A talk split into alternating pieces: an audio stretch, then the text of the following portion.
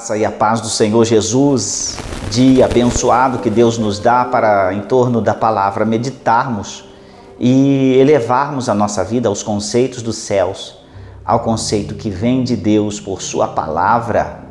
Primeiro Samuel é o livro em que quero ler com você, capítulo 1, versículo 9, que diz assim, ou perdão, versículo 8, que diz assim: Então Eucana, seu marido, lhe disse: Ana, por que choras? Essa é a parte A deste versículo. Eu estou falando aqui da história de uma mulher chamada Ana, que tinha sua rival, que era Penina, do qual dera filhos ao seu esposo, porque a bigamia era normal naquele tempo. Aonde Eucana, ele tinha tido filhos com a sua serva, porque o ventre de Ana era estéril, mas é, ela, na sua esterilidade, ela ficava muito aborrecida quando ia para a festa em Jerusalém. E lá ela não tinha filhos que apresentar, filhos a conduzir e cuidar.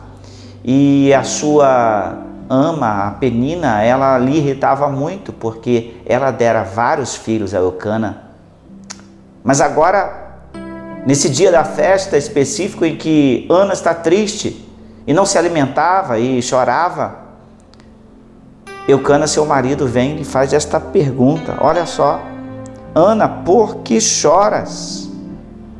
E uma realidade é de que quando uma pergunta óbvia de alguém que conhece a realidade da sua vida, não é? Alguém que ele sabe de cada detalhe da sua tristeza, da sua caminhada, como um interrogante igual esse que é o seu esposo. Perguntas óbvias neste momento são horríveis. São perguntas que até ofende, mesmo sendo a simplicidade de uma pergunta diz por que choras? Afinal, ele era esposo dela e sabia da sua dor, sabia da sua esterilidade. E uma realidade é que na batalha da nossa caminhada, da nossa existência, acontece coisas assim. Aqueles que de perto, mais de perto estão e fazem perguntas óbvias, que dói o coração, que mexe profundamente porque você espera da pessoa, é uma palavra de alento e consolo. Mas a realidade do texto bíblico aqui é que Ana não falou nada. Ela se calou e saiu e foi ao templo orar. Ana ela vai e recorre ao Senhor da guerra. É, porque ela chama a Jeová Sabaoth, que quer dizer o Deus que guerreia. Ela estava em guerra. Ana estava em guerra. E olha só uma realidade que ela começa a falar com o Jeová de guerra, de que a sua batalha era grande e ela usa daquilo que ela tem. O interessante é que quando estamos em guerra, nós oferecemos até aquilo que não temos, ou simplesmente o que podemos oferecer. Ela tinha apenas fé para oferecer. E olha só quanto é interessante que ela não tinha filho, mas na sua fé ela começa a orar e só seus lábios movimentavam. E olha o que ela dizia para Deus. Ela diz: Deus, se tão somente me deres um filho, eu lhe oferecerei, porque ele não será passado navalha na sua cabeça e todos os dias da vida será seu. O interessante é que nessa luta e nessa guerra diante de Jeová Sabaú, Deus da guerra, ela ganha esta guerra quando ela oferece aquilo que lhe era mais caro se Deus o respondesse. Quantas vezes nós precisamos ofertar ao Senhor aquilo que nos é mais caro e nós estamos egoisticamente lutando com Deus, mas não ofertamos o que precisa.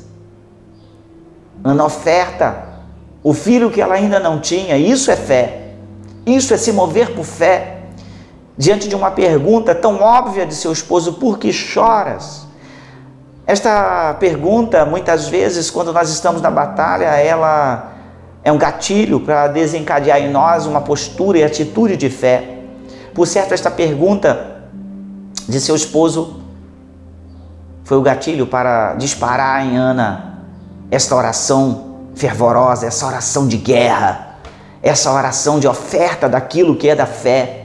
E ela faz exatamente esta oferta: o seu filho, se Deus lhe desse esse filho, esse filho seria de Deus. Deus recebe. Olha só, ele dá, mas ele recebe porque ela chegou à altura do que Deus estava interessado. Ana precisava de um filho, Deus precisava de um profeta, Deus precisava de um sacerdote para substituir o sacerdote Eli, que estava mal com os seus filhos, trazendo mau exemplo a Israel. No tempo de desafio, quando nós chegamos a Deus e podemos pedir segundo o coração de Deus, a conquista é certa. Ana conseguiu algo pela fé quando ela ofertou tudo que tinha e até o que Deus lhe poderia dar. E em sincronia com o que Deus queria dar, ali fechou o negócio. Ali fechou a situação. Tudo desencadeado por causa de uma pergunta, Ana. Por que choras, Ana? Por que não comes? Por que fica com fome, Ana? E Ana está na sua guerra espiritual. Ela entra em guerra com Deus. E ela oferece até o que ela não tinha. Mas Deus já estava na sua onisciência Deus já tinha dado a Ana o seu filho. Deus já tinha dado a ela Samuel. Porque Deus conhece todas as coisas. E o interessante é que Deus recebe de volta. Deus não nega a Ana. Não, Ana, eu já te dei Samuel, então recebe a tua bênção aí, eu não quero. Não, mas Deus quer. Deus quer cumprir os propósitos dele. Ele, ele cumpre o seu propósito na vida de Samuel. Samuel se torna o profeta. Samuel se torna a resposta de Deus para aquele tempo, para aquele momento. Mas algo interessante acontece que Ana está na peleja, na guerra com Deus da guerra, com Jeová Sabaú no templo e falando em silêncio. O interessante é que nas nossas guerras, nas nossas lutas, muitas vezes somos mal interpretados, porque o que aconteceu? O sacerdote mal interpreta Ana e vê esta situação, olha só, diz: Ana, por que estás embriagada? Por quê? Porque ele observou que Ana orava só mexendo os seus lábios e disse: Essa mulher está embriagada. A má interpretação muitas vezes nos alcança quando na batalha somos mal interpretados, porque na batalha acontece exatamente isso. As pessoas, elas não sabem, elas não são oniscientes. De certa forma, têm até razão em mal interpretar. Mas o interessante é que, mesmo sendo mal interpretada, ela se submeteu e ela disse: Eu não falo como uma bêbada, não, nem como uma louca. Eu estou aqui falando com meu Deus. A tua serva está aqui, ela se humilha. E ele diz assim: então vai e seja abençoada. E o interessante é que Deus responde a situação que Ana precisava de resposta através da boca do sacerdote, da sua autoridade, que mesmo mal interpretando aquela mulher, ele é canal de bênção para a vida dela.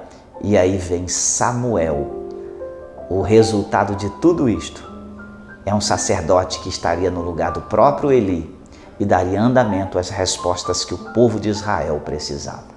Deus é tremendo. Deus é assim.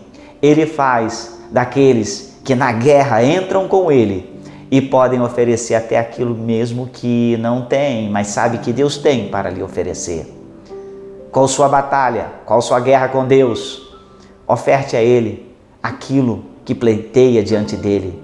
Faça como Ana, vença esta guerra na oração, na obediência e na simplicidade de coração, assim como Ana. Que Deus fale ao seu coração e traga desse texto lições mais profundas que só Ele pode te revelar. Que Deus abençoe a sua vida abundantemente e eu te convido para estar quarta-feira conosco, 19 horas e 30 minutos, na presença do Senhor, falando com o Senhor Jesus. Se você quiser fazer uma carta, escrever ao Senhor Jesus, fechar o seu envelope e trazer para que estejamos orando, será um momento de desafio da fé. Deus vai te abençoar. Até o próximo momento, permitindo Deus.